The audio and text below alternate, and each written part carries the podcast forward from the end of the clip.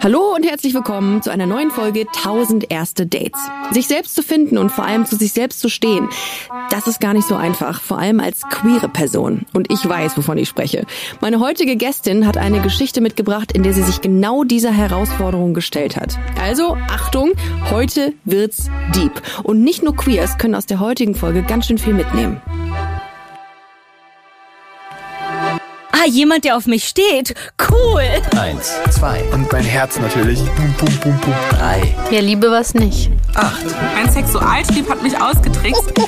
17, Und dann habe ich mich so unterm Tisch verkrochen. 72, Und dann hat er gesagt, Entweder geile Story oder tot. ach du Scheiße, mit dem fliegst du morgen in den Urlaub. 370, 500, 766, 344, 1000.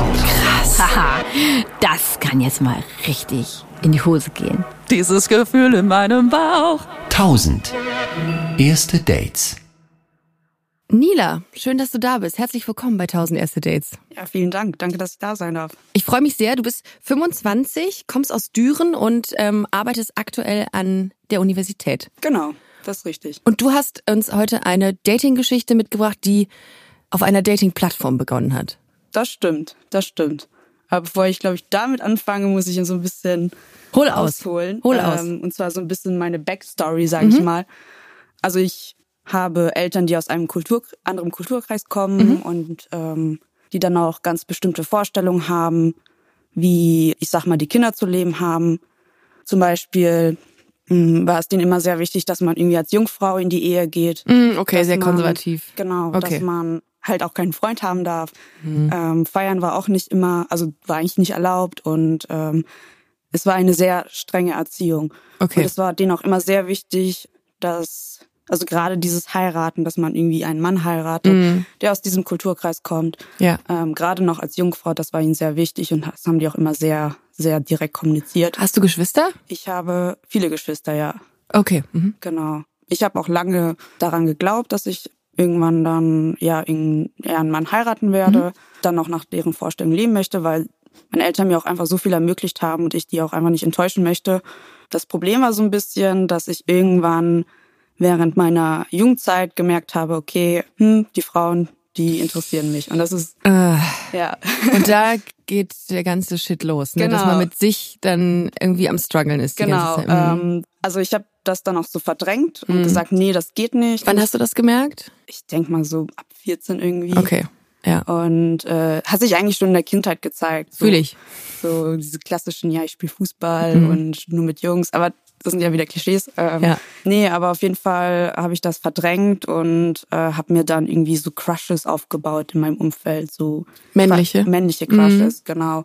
Und Um davon abzulenken, dass du eigentlich innerlich sowas anderes fühlst. Genau, genau. Und ähm, das war auch der Grund, warum ich eigentlich so lange gebraucht habe, um dann wirklich zu checken, so hey, also mein inneres Outing, ja, ich stehe auf Frauen, das ist es jetzt. Und das war dann ungefähr mit 21, 22, Mhm. so um den Dreh. Und als ich das dann für mich herausgefunden habe, war das dann erstmal so, okay, ja, das weiß ich jetzt für mich, aber ich lebe es nicht aus Ja. weil ich dachte so, okay, dann lasse ich das mit den Männern. Ich hatte tatsächlich auch ein, zwei Dates mal mit Männern gehabt, habe aber einfach für mich gemerkt, so nein, das passt einfach nicht.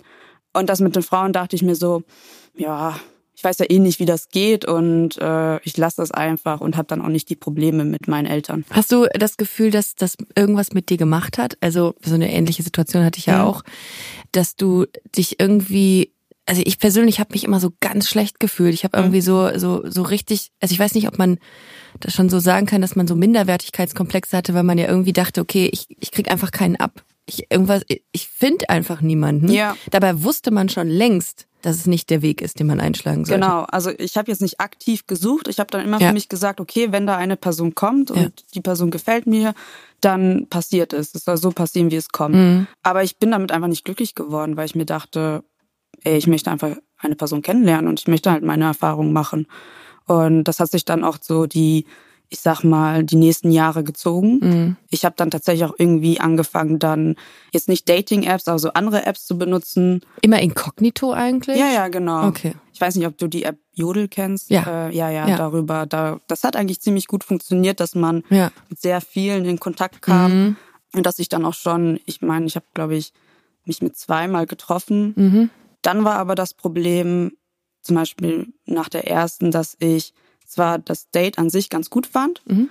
aber so krasse Schuldgefühle hatte, dass ich dann irgendwie, das war wirklich so ein Umschwung von, ey, ich bin voll begeistert von, oh Scheiße, was tue ich hier eigentlich? Dann kickt die Realität Genau. so, ne? Dann kickt die äh, Situation, die man ja so verinnerlicht hat. Genau, Ja. also ich habe dann quasi aus Schuldgefühlen meinen Eltern gegenüber dann den Kontakt einfach abgebrochen. Also ich habe ihr dann geschrieben, so, ey, das passt jetzt gerade nicht. Ja, Was hast du deinen Eltern gegenüber ähm, gefühlt in der Zeit? ja, auf jeden Fall sehr viel Schuldgefühle und irgendwie vor allem, ich bin die einzige von meinen Geschwistern, die ausgezogen ist für das Studium und alle anderen sind irgendwie noch zu Hause geblieben. Und ich weiß halt, wie streng meine Eltern sind in ihrer Erziehung und dass ich dann quasi jetzt so Sachen tue, die sie mir eigentlich nicht erlauben. Aber du hast anfangs gesagt, dass das Verhältnis zu deinen Eltern halt gut ist, ne? Sonst. Ja, eigentlich schon. Das heißt, dieser Part ist problematisch. Genau. Okay. Also an sich, das Verhältnis zu meinen Eltern ist super, Mhm. nur dass ich immer so eingeschränkt wurde, auch in der Schulzeit, dass ich nicht auf Partys gehen durfte. Mhm. Das war immer schwierig und das hat dafür gesorgt, dass ich so gelebt habe, wie es wirklich meine Eltern von Mhm. mir wollten, auch in meinem Studium tatsächlich die ersten Jahre. Das heißt, ich war immer um spätestens acht, neun Uhr zu Hause, bin nicht mit den anderen Leuten rausgegangen und so weiter. Das hat sich dann aber einfach irgendwann geändert, weil ich bin da irgendwie reingerutscht durch Freunde, die gesagt haben, hey, komm doch mal mit. Also du hast lange Zeit einen großen Teil deiner Identität, ja, und auch deiner Sexualität einfach unterdrücken Genau, müssen. genau. Okay. Und wann kam der Punkt, an dem es sich geändert hat? Der Grund war eigentlich, dass an der Uni eine Frau war, auf die ich eigentlich ganz nett fand, sage ich mal. Und Nett fand? Ja, und ich wollte Ja. einfach dabei sein. Also wir waren halt so eine größere Gruppe, Mhm. die dann gesagt, hey, kommst du denn mit? Und ich so, ja, okay. Ah, okay, ja. Und ich meine, da ist nie was mit ihr gelaufen, aber das Mhm. hat eigentlich dafür gesorgt, dass ich das dann ganz cool fand, so mal äh, in eine Bar zu gehen und grundsätzlich mal rauszugehen. Und das ist jetzt auch aktuell überhaupt kein Problem mehr. Ich bin jetzt, weiß ich nicht, ziemlich viel draußen Mhm. und ziemlich viel unterwegs und auf Festivals feiern und all das. Das wissen meine Eltern noch alles gar nicht, aber ah, okay. das ist äh, Aber würdest du denn sagen, wenn sie es wüssten, dass du da massiv dir Ärger einheimsen würdest? Mm, Ja, ich glaube, dadurch, dass ich jetzt mittlerweile 25 bin, Ja. ich glaube, die kommen damit wohl zurecht. Ich würde sie aber krass enttäuschen. Mhm, okay. Und das ist, glaube ich, auch der Grund, warum ich mich jetzt auch immer mehr Sachen traue. Aber vielleicht nochmal, um zurückzukommen. Genau, hatte dann diese zwei, ich sag mal, in den nächsten drei, vier Jahren diese zwei Dates und habe die dann immer abgebrochen. Dann kam Corona, da ist wieder lange Zeit nichts passiert. Und irgendwie dachte ich mir so, ey, jetzt, äh, irgendwie habe ich Bock, mir Tinder zu machen. Was aber auch irgendwie schwierig war, weil ich mich ja irgendwie da so öffentlich zeige und ich weiß, es ist unwahrscheinlich, aber wenn das Profil irgendwie dann zu meinen Eltern gerät, dann wäre das schon schon blöd. Ich habe mich aber dann trotzdem angemeldet, habe dann einfach einen anderen Namen genommen und hatte dann ziemlich schnell ein Match mit Anna. Mhm. Wie sah in dem Moment Anna aus? Auf den Bildern, ähm, ja, sie hatte braune Haare, sah halt nett aus, ähm, war mein Typ, also Ja. Mhm. ungefähr so groß wie ich, hatte braune Haare. Was hat dich in ihrer Tinder-Bio gecatcht? Die hatte keine Tinder-Bio. Ah, genau, das hat mich gecatcht. Sie hat einfach keinen Shit geschrieben. Ja, das war tatsächlich sehr oberflächlich. Ne? Das sah schon gut aus. Ja. Und ähm, ich dachte mir auch so, wenn ich sie jetzt nach rechts weife, die wird mich eh nie matchen. Aber oh, und dann, war- dann ist der Moment da, wenn man dann nach, was war nach rechts, ne? ja, Also- rechts, rechts, und, genau. Und dann? Und dann habe ich erstmal so einen Moment gewartet, dachte ich so, also ein paar Stunden, so schreibt sie, okay, sie schreibt mir nicht, dann schreibe ich ihr. Und ich habe ihr geschrieben und wir haben vielleicht nur drei, vier Nachrichten gewechselt. Und dann hat sie direkt nach dem Treffen gefragt. Findest du das gut oder ist das eher über, überwältigend gewesen, nenne ich es jetzt mal? Das ist ein bisschen Ja. zu krass, das Wort. Aber Ja. manchmal ist das ja so, da fühlst du dich ein bisschen überrannt, wenn jemand sofort fragt. In dem Moment ja, Ja. aber ich fand es trotzdem gut, weil ich mir dachte so, ey, warum lange schreiben? Wir können uns direkt treffen. Ja. Und gerade auf Tinder läuft man ja Gefahr, dass solche Gespräche schnell einschlafen. Total. Und dass man auch schnell geghostet wird. Wie habt ihr denn geschrieben? Also manchmal ist ja so der erste Einstiegssatz essentiell fürs weitere Schreiben oder um so ein Gefühl zu entwickeln Ja. dem anderen gegenüber. Ja, ich hatte ein Foto von ihr gesehen auf so einem Militärgelände, was aus dem Zweiten Weltkrieg, was so verkommen war. Mhm. Und habe sie dann so angesprochen, hey, ist das nicht dieses Militärgelände? Ja, das war eigentlich ganz gut, weil ich das Gelände so von, von Fotos auch kannte. Ja, finde ich gut. Ja. Das ist jetzt nicht dieser klassische Einstieg, hey, na, auch hier. Ja, genau. Ja, finde ich gut. Ja. Okay, und dann habt ihr euch verabredet? Ja, genau. Wir hatten uns verabredet, ähm, einfach ganz chillig, sage ich mal, was trinken gehen. Genau, hatten uns dann in der Innenstadt getroffen. Oh, wie war das Aufeinandertreffen? Weil Wie hast du die, die Zeit davor verbracht? Weil, Ja. also ich stelle mir das krass vor, wenn man lange Zeit irgendwie das nicht so auslebt, ist es Ja. ja nochmal was viel Größeres für einen, als wenn jemand schon die ganze Zeit datet, irgendwie als lesbische ich, Frau. Ich war super nervös tatsächlich. Also ich muss sagen, die zwei anderen, da war ich Ja. überhaupt nicht nervös. Ich weiß auch nicht warum, aber da war ich krass nervös. Ähm, ich habe auch die ganze Zeit überlegt, setze ich jetzt meine Brille auf oder Mhm. nicht, lasse ich die weg. Ich habe sie dann weggelassen, hatte dann Angst, dass ich sie nicht erkenne, weil keine Ahnung, wegen der Entfernung und was auch dann der Fall war, aber egal. Und äh, ja, und dann habe ich eigentlich nur meiner, meiner besten Freundin so geschrieben, so bin voll nervös. Sie so, du musst es aber nicht sein. Und dann meinte ich nur so, ich glaube, das wird gut. Und ich hatte also ein richtig gutes Bauchgefühl dabei, äh, was ich auch irgendwie so zum ersten Mal hatte. Bin dann aus dem Bus gestiegen und da war sie auch direkt und äh, Oh, das ist immer dieser Moment, ne? Ja, Wenn man ja. dann von hinten, also von weitem sieht, oh, da steht die Person. Was hast du gedacht? Also wurde es dann noch mal schlimmer, die Aufregung, oder? Ja, ich habe fast kein Wort rausbekommen und das ist auch sehr unüblich für mich, weil ich äh, doch, also ich kann schon auf neue Leute zugehen und mit denen sprechen, das ist überhaupt kein Problem.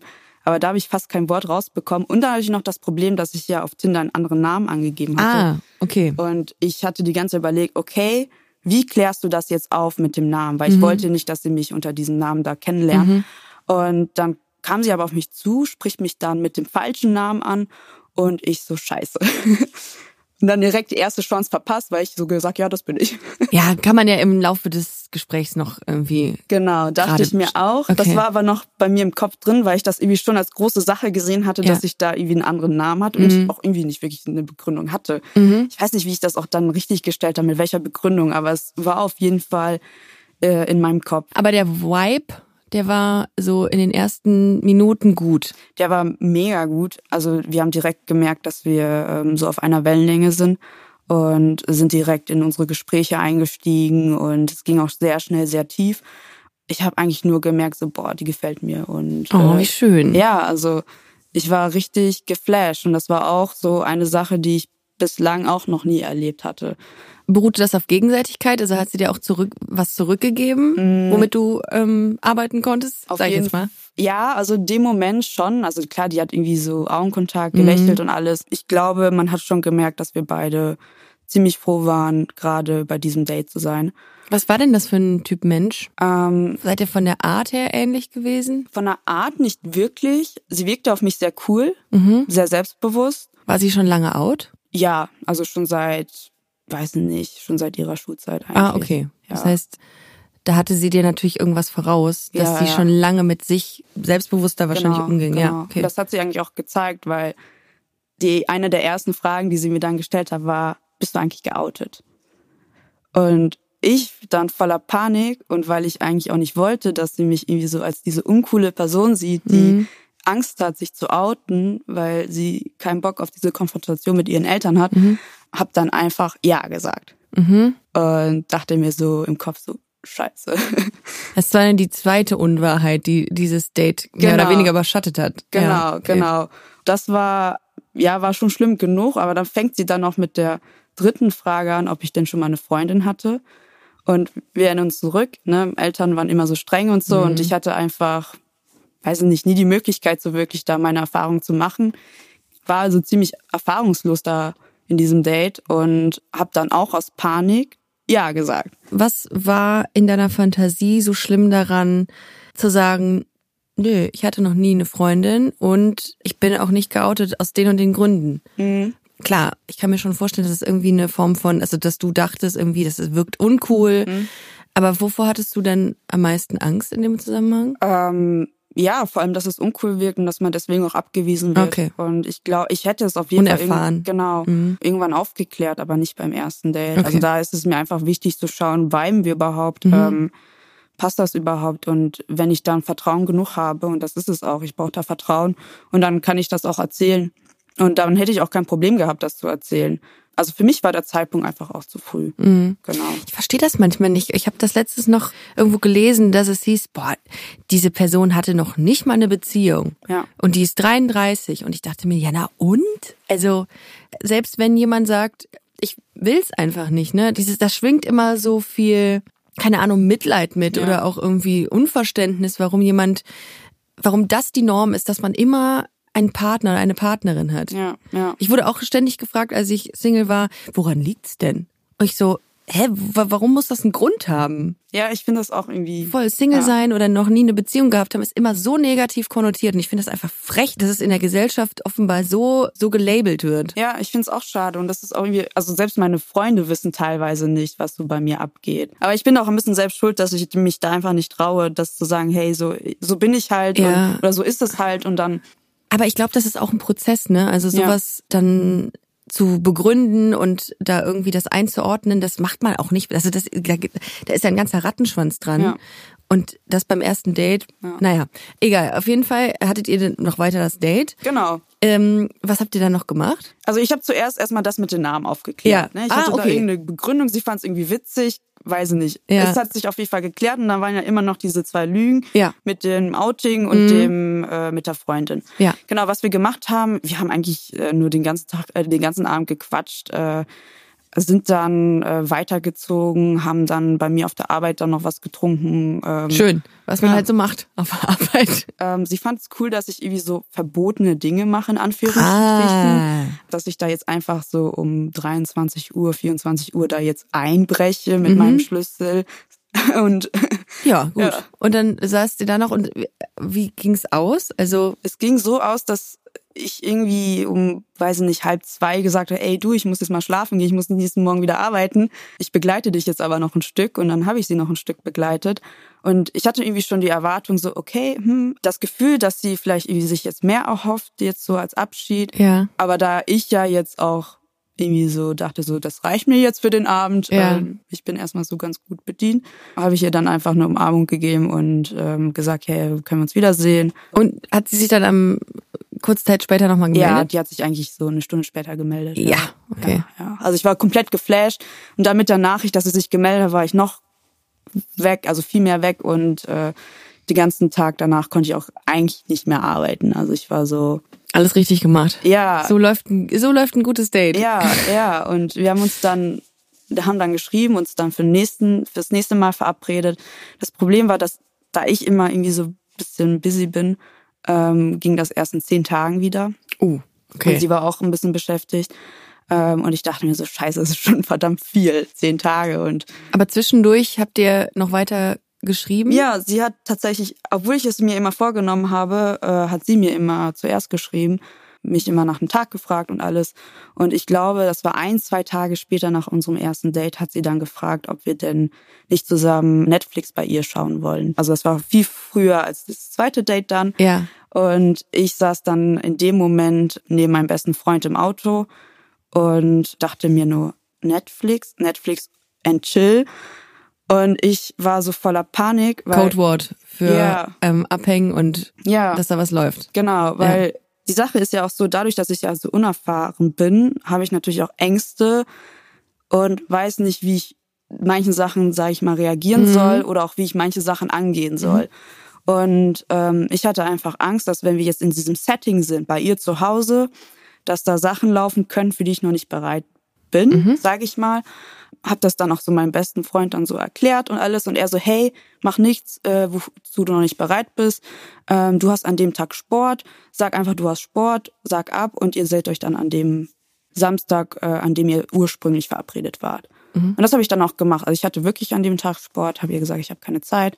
Genau. Also deine Angst begründete sich ja auch unter anderem dadurch, dass du vielleicht auch anfänglich nicht so ehrlich warst, ne? Ja. Wenn du da irgendwie vielleicht gesagt hättest, ey, keine Erfahrung, hättest du da irgendwie eine Grundlage oder eine Argumentationsgrundlage gehabt, ne? Genau. Zu sagen, ich traue mich das nicht oder so. Genau.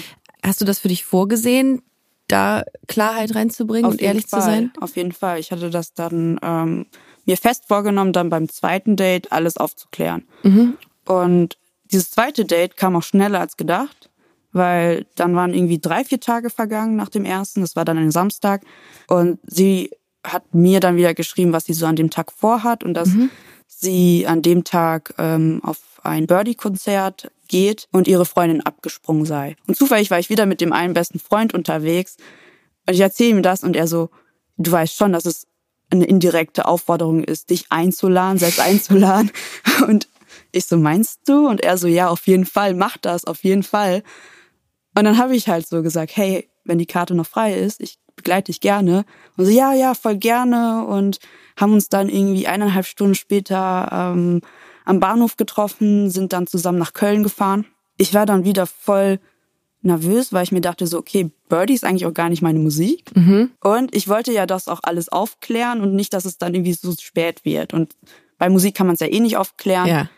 Und dann sind wir da hingegangen, standen dann vor verschlossenen Türen, weil es war halt, weiß nicht, war März. Es war irgendwie noch diese Corona-Zeit, sag ich mal. Und das Konzert war einfach verschoben worden. Ach, ich hatte sie nein. Äh, ja, und dann dachte ich mir so, ja, Jackpot, dann habe ich ja doch Zeit, mit ihr zu quatschen. Ja. Und hab dann äh, sind wir dann an den Rhein entlang spazieren gegangen und ich habe dann irgendwann die Gelegenheit genutzt zu sagen, hey du, ich war nicht ganz so ehrlich zu dir. Ich bin äh, nicht geoutet. Also ich habe erstmal mit diesem Outing-Thema angefangen. Ja. Ich habe sie, glaube ich, wirklich eine Stunde, zwei Stunden, ich weiß es nicht, voll gelabert mit allen Gründen, mit den, mit meinen Eltern und warum ich so und so gehandelt habe. Und ich glaube, ich habe sie einfach überfordert in dem Moment. Aber irgendwie wollte ich das auch irgendwie alles erklären, weil ich, glaube ich, so ein krasses Problem hatte, dass ich nicht geoutet bin, dass ich mir eine Begründung suchen musste. Und ich glaube, ich hätte da einfach so einen Schritt zurückgehen müssen und habe es aber nicht gemacht. Und dann hat sie dann irgendwie mal gefragt, ob das mit der Freundin auch eine Lüge war. Und ich so, ja, das war auch eine Lüge. Und ähm, habe sie dann gefragt, ob das schlimm sei. Und sie so, nee, das ist nicht so schlimm. Sie hat mir auch nicht vorgeworfen, dass ich gelogen habe oder warum ich gelogen habe. Ich habe ihr dann alles von mir aus erklärt, warum ich gelogen habe und bla bla bla. Ähm, ja, und ich habe dann auch den Fehler gemacht, ihr auch zu erklären, dass ich dann äh, durchaus Situationen hatte in der Vergangenheit, äh, in der ich nach dem Date dann ja den Kontakt abgebrochen habe aus Schuldgefühlen. Mhm. Und dann meinte ich so, Spaß, ja, das könnte bei dir auch passieren. Und in dem Moment, als es mir aus dem Mund so rausgerutscht ist, dachte ich so, scheiße, bist du doof. Äh, meinst du, das ist dir wirklich rausgerutscht oder hat es schon auch eine ernstzunehmende Komponente gehabt, dass du das gesagt hast? Ähm, Weil das ist ja schon so, dass du ja jemanden sehr, also dem sehr klar machst, das hier ist alles sehr wackelig. Also eigentlich war es nicht wackelig, weil so. ich mir für mich vorgenommen habe, ey, ich ziehe das jetzt durch. Ja. Also ich klar, ich hatte meine Struggles, aber ich habe für mich vorgenommen, ich ziehe das jetzt durch Mhm. und ich mache jetzt alles dafür. Und es mir ist scheißegal, ob ich jetzt Schuldgefühle habe, weil ich weiß ja, woher das kommt und ich weiß ja, dass das eigentlich keine Schuldgefühle sein sollten. Mhm. Ich meine, das mit dem Abweisen war auch wieder, da war zwei, da waren zwei Jahre vergangen. Ich hatte also Zeit, mich damit auch auseinanderzusetzen. Aber so grundsätzlich, wie war ihre Haltung gegenüber deiner Ehrlichkeit so? Ich glaube, sie war sehr ruhig. Ich glaube, sie hat sich einfach so ein bisschen überrannt gefühlt. Mhm. Aber wir hatten trotzdem einen schönen Abend so an sich. Wir haben dann auch irgendwie geschafft, dann von dem Thema wegzukommen, was schon sehr einnehmend war und ähm, sind dann wieder zurück nach äh, Düren gefahren. Und dann standen wir da und sie fragt mich dann so, sollen wir uns einen Wein aus dem Kiosk holen und zu mir nach Hause gehen? Und ich wieder so scheiße, wieder dieses private Umfeld. Aber jetzt, jetzt wusste sie ja, dass ich ja keine Erfahrung habe.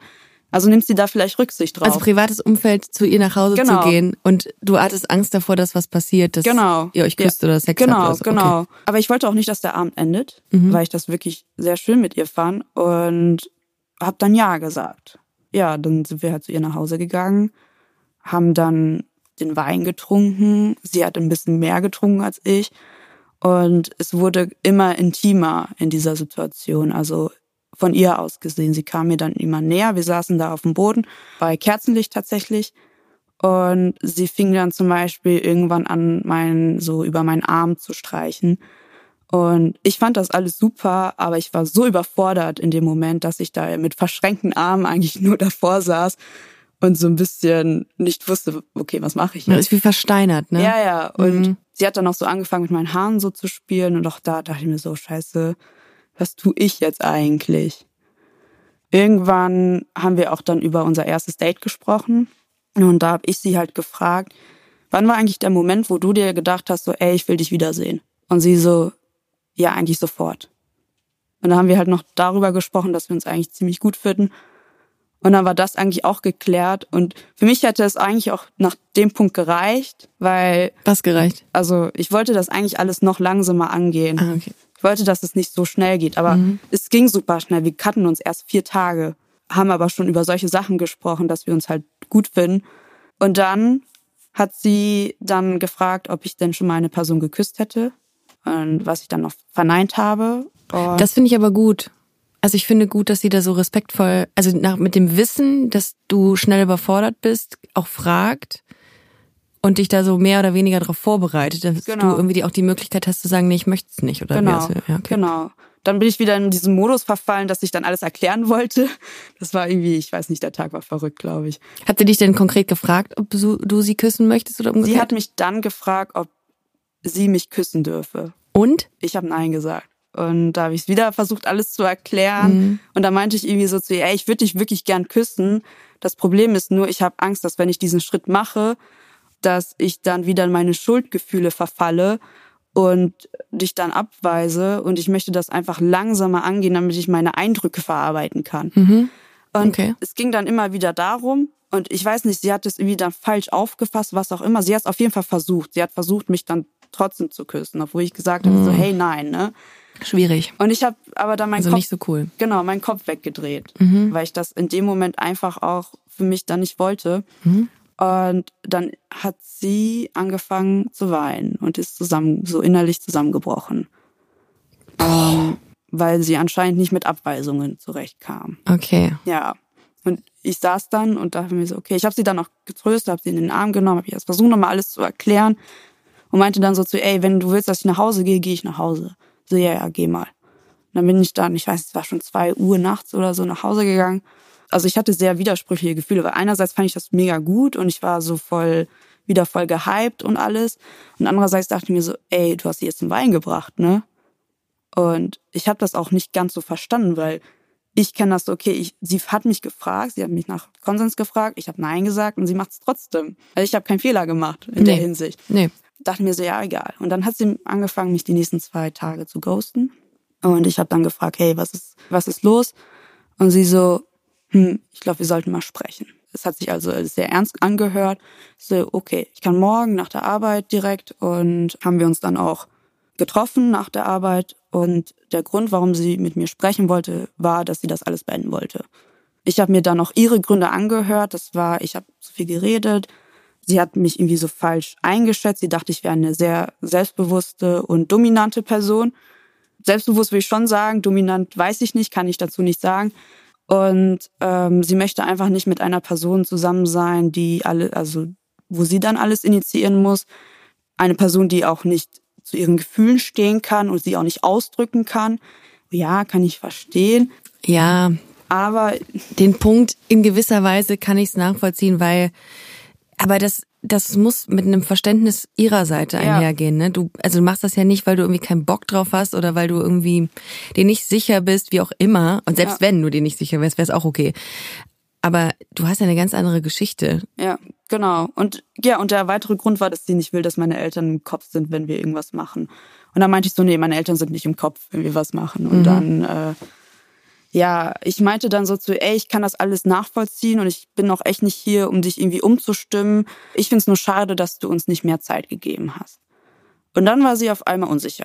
Sie meinte dann so, die Sache ist so, als ich zu Hause war, war ich mir total sicher mit meiner Entscheidung, aber dann habe ich dich gesehen und war wieder unsicher. Und was kam am Ende dann raus? Also wie seid ihr verblieben? Wie ging's weiter? Äh, wir sind so verblieben, dass wir bei dem ursprünglichen Date geblieben sind, dass sie gesagt hat, lass uns es nochmal versuchen. Ich habe halt zugestimmt und war eigentlich ziemlich erleichtert, weil ich fand sie ja nach wie vor ja ziemlich gut und alles. Aber unter der Prämisse, dass sie dir auch mehr Zeit gibt und dann mehr Verständnis aufbringt für dich und deine nee, darüber haben wir nicht Situation? gesprochen. Okay. Also das ging mehr so, ey, Weil letzten Endes ist es ja so, dass die wahrscheinlich dann an, oftmals an dem Punkt ist, wo du sagst, nee, ich möchte das nicht und sie sich zurückgewiesen fühlt. Also das ist ja eigentlich, ja, es führt ja nicht zusammen, so ja, dann. Ja, ich weiß nicht. Also wir sind da so verblieben. Ich war auf jeden Fall erleichtert, sage ich mal, dass es, dass ich doch nicht gekoppt wurde, weil ich bin ja mit dem Wissen, dass ich gekoppt werde, da hingegangen und war aber gleichzeitig auch unsicher, wie ich jetzt fortfahren soll, weil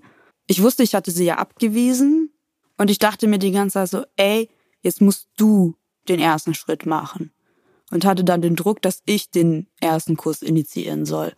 Genau, und dann ja, war das zweite Date und es lief Das super, dritte dann? Äh, das dritte, Ja. genau, das dritte Date und es lief eigentlich ziemlich gut alles. Mhm. Äh, ich hatte trotzdem im Hinterkopf so, dass ich sie ja eigentlich küssen soll und habe die ganze Zeit überlegt, okay, wie mache ich das jetzt, weil wir hatten uns wieder in einer Bar getroffen. Ich möchte das ungern in so einer Öffentlichkeit machen. Und irgendwann wollte sie dann nach Hause und da habe ich sie gefragt, darf ich dich begleiten? Und sie so, ja.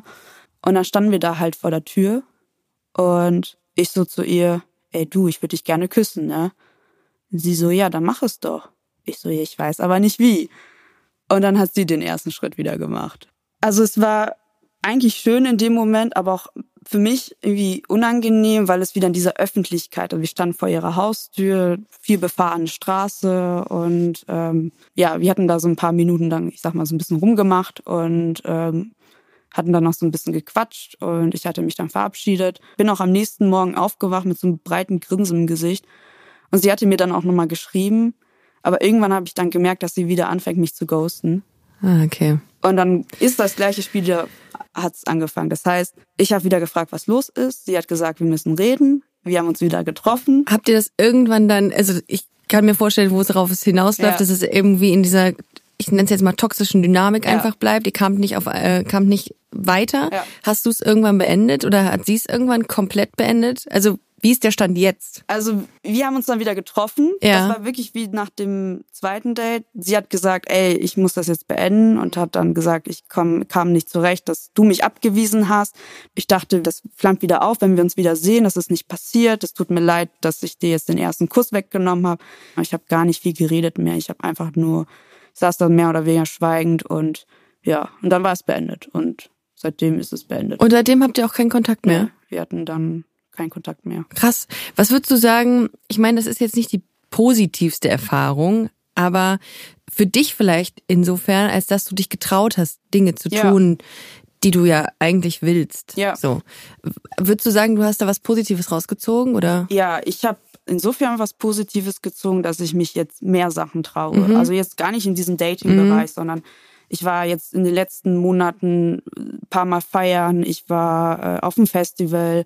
Das sind alles Sachen, die ich, ich sag mal, vor der ganzen Sache mit Anna gar nicht gemacht habe. Mhm. Ja, es hat dir so ein bisschen auch so eine Freiheit gegeben. Genau, genau. Also, dass ich da so ein bisschen mehr Mut habe. Und ich wollte mir auch einfach nur beweisen, so, hey, ich kann all diese Sachen machen und versinke nicht in Schuldgefühlen. Und das ist einfach so. Also ich komme da viel besser jetzt mit zurecht und ja, lebe da jetzt eigentlich so mein Leben. Wie so eine Soccer-Mom kann ich dir auf jeden Fall meine Erfahrung teilen. Ich hatte auch so diese Form von Ja. Schuldgefühlen. Also ich bin jetzt nicht in so einem krass konservativen Umfeld aufgewachsen, aber trotzdem hat man, wenn man so aufwächst, dass das, dass Homosexualität halt was in Anführungszeichen abnormales ist Ja. und genau dieses Wort habe ich auch öfter gehört. Ja, dann dann fühlt man sich einfach auch so und das dauert echt lange. Bis Ja. man damit umgehen kann. Und ich Ja. finde, das ist schon ein großer Schritt, dass du dich so viel traust, dass Ja. du dann auch zu einer Dating-Plattform gehst oder auf eine Dating-Plattform gehst und dich da mit jemandem triffst. Das ist, das sind alles kleine Steps und es Ja. wird natürlich auch, es geht nicht von heute auf morgen. Das und glaub ich ich glaube, du hast einen riesen Schritt da gemacht. Würdest du denn sagen, dass, also hast du das Bedürfnis, irgendwann deinen Eltern davon zu erzählen und dich zu outen? Äh, äh, äh. Deine Augenbrauen gehen hoch, deine Augen weiten sich. Ähm, ich glaube, ich brauche da noch ein bisschen Zeit. Ja, okay. Also es ist ein bisschen schwierig. Mhm. Also das Thema ist einfach schwierig. Also da muss ich, glaube ich, noch so ein bisschen Zeit verstreichen lassen. Und Macht dich das traurig? ja, ja, Okay. also es ist schon eine Sache, die mich schon sehr mitnimmt. Und ich würde das gerne anders machen. Ich bin ja auch unter meinen Freunden so geoutet und alles. Mhm. Jetzt erst seit kurzem oder Nee, schon immer? Also schon- nicht immer, also so aber. nach und nach immer Ja, okay. mehr. Also nicht auf einmal, sondern immer mehr Leute wissen das. Mhm. Und, ähm, Also würdest du in ein Geschäft gehen, das ist irgendwie so eine komische Frage, die ich jetzt stelle, aber so habe ich auch mal mal nachgedacht, und sagen, ich, ich suche ein Geschenk für meine Freundin Ja, würde ich machen. Ja? Ja, Weil das hat mir, das war für mich eine Hürde damals. Da habe ich nämlich noch gedacht, das übe ich jetzt, indem ich ein, in, in Geschäfte gehe, wow, äh, und sage, ich möchte gerne hier dieses Parfum für meine Freundin kaufen, für meine Partnerin. Ich habe mich immer weiter so quasi, ich habe das geübt, mich Ja. zu outen, weil Ja. es halt so schwierig war. ja. Ich hatte jetzt noch keine Situation, in der ich das üben kann. Ja. Aber ich habe das auch schon mal random Leuten erzählt, die mich dann gefragt, hey, wie sieht's eigentlich so aus mit deinem Dating wie mit den Männern? Ich so, ja, ich date halt keine Männer, ne? Ja, aber das ist aber auch schwierig. Ich finde, Ja. das habe ich als sehr große Hürde damals immer wahrgenommen. Immer noch. Ich habe mich jetzt erst vor zwei Tagen noch bei einem Arbeitskollegen geoutet. Fühl und ich ich. dachte so, fuck, ich krieg keine Luft. Warum ist es so schwer? Ich so, ich scheiß drauf, Mhm. Ja. ich sag das jetzt einfach. Ja. Und das meinte ich auch zu ihm so. Ja, ich verstehe es total. Aber ich finde, es ist trotzdem eine, eine Erfolgsdating-Geschichte für dich selbst. Du hast da einen Step nach vorne gemacht. Ihr hattet, du hast mit Anna gar keinen Kontakt mehr gehabt bis dato. Äh, nein, ich glaube, ich habe ihr noch, ich habe ihr noch einmal geschrieben, aber da hat sie mir nochmal klar gemacht, dass Okay. sie keinen Kontakt mehr. Also dass sie, das klingt voll hart, aber es hat sie ein bisschen netter formuliert, Ja. äh, nicht mehr sehen möchte. Und Nichtsdestotrotz gehen Grüße an Anna raus, würde ich sagen. An dieser Stelle. ich Ich, finde es aber richtig, richtig mutig, dass du heute hier bei 1000 erste Dates diese Geschichte jetzt äh, ich erzählt hast. Das ist schon krass. ja, ich habe mich auch ziemlich gefreut. Ich habe das jetzt auch geübt. Ich habe das jetzt auch ein paar Freunden auch erzählt, diese Story. Gut. ja. Also ich glaube, das ist auf jeden Fall ein Gewinn für diesen Podcast, bist du und deine Geschichte. Also vielen Dank für deinen Mut und vielleicht macht's ja auch dem oder der einen oder anderen, äh, die gerade zuhört, Mut. Ja, ich hoffe es doch. Vielen, vielen Dank, Gerne. Lila. Alles Gute für die Zukunft Danke sehr. und äh, ich drück die Daumen, dass du ja irgendwann ganz du selbst sein kannst. Vielen Dank. Mach es gut. Danke, ciao. Boah, was eine Story. Also wir saßen gerade im Redaktionsraum äh, davor und waren echt baff, wie reflektiert sie das auch erzählt hat, Ja, oder? das musst du erstmal schaffen. Und das ist ja noch nicht lang her. ja, und total. der Prozess, bis du das mal so offen kommunizieren kannst und sagen kannst, was da passiert ist und wie es dir geht und Und zu dir selber auch so ehrlich voll sein kannst. dauert Ja, voll lange und dass die das so gemacht hat, äh, Respekt, bin ich auch, bin ich bei dir. wirklich richtig krass. Hast du eigentlich schon mal bei einem Date eine Notlüge benutzt, Lena? Boah, keine, die mir einfällt. Also das war es keine schlimme. Vielleicht so ein bisschen geflunkert, so im Sinne von ähm, Ich bin 1,80. ich bin gar nicht nervös. Ja, ach so, ja, das geht auch, ne? Das, ja. Ja. gut. Ja. Ja, Bei dir? Ich habe mal eine Notlüge benutzt, dass ich noch einen Termin hätte und weg muss, weil ich nicht ähm, Oh. den Mut hatte zu sagen, ich glaube, das passt hier nicht. Und was hast du dann später gesagt? Ich habe noch einen Termin. Also äh, das war irgendwann, ich sag mal 17 Uhr hatten wir das Date und dann habe ich so gesagt, ja um 20 Uhr habe ich schon wieder einen Termin. Das heißt, ich muss um 19 Uhr nach Hause. Ähm, deswegen habe ich nicht lang Zeit. Und das ist so dumm, weil man dann irgendwie auch sagen kann, du, ich glaube, dass das nicht ganz so gut matcht. Aber man hat immer ja so Angst, jemanden zu verletzen. Wobei das natürlich jetzt in Nilas Fall nochmal eine noch ganz mal eine andere, andere Sache. Voll. Ich muss sagen, ich kann verstehen, dass es für ihr Gegenüber natürlich ein Schock war, als Ja. dann so quasi dieses Reveal kam und man so merkt, oh, die Person hat schon so bei ein paar Sachen geflunkert. Ja.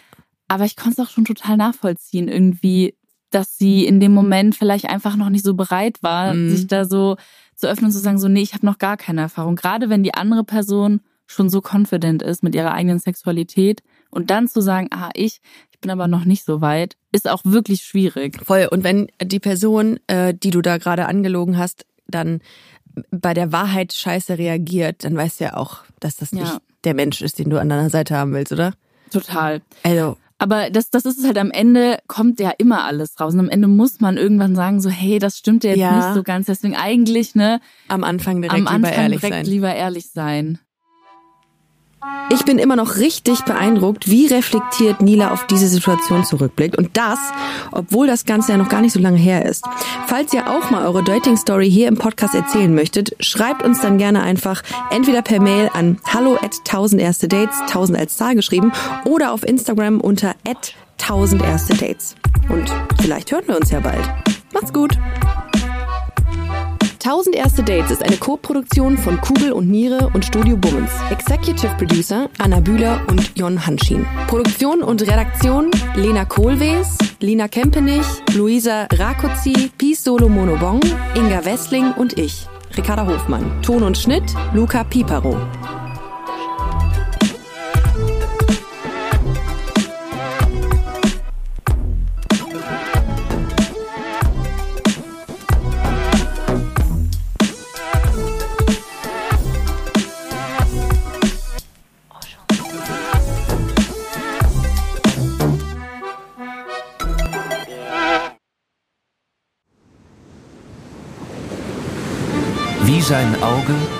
War auch der ganze Mensch Monet.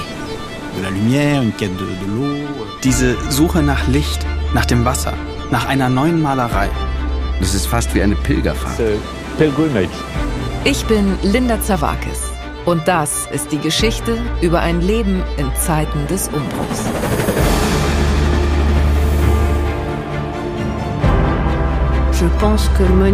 Monet selbst steht als Künstler für die Erneuerung einer Definition dessen, was Kunst überhaupt ist.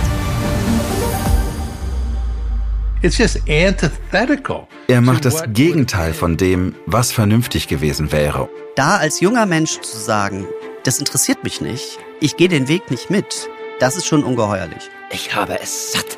Ich werde dir nie wieder schreiben. Da kannst du sicher sein. Monet geht es um Monet, um sein eigenes Werk. Tu bois du vin? Es lebe Claude. Sein Weg nach oben führt in die Einsamkeit. Meine arme Frau hat den Kampf um ihr Leben heute Morgen verloren. Ich bin alleine mit den Kindern. Er schrieb einmal einen Brief, in dem er sich fragte, ob die Klippe jetzt gleich über ihm zusammenbrechen würde. So wie sein ganzes Leben in diesem Augenblick. Monet. Zeiten des Umbruchs. Überall, wo es Podcasts gibt.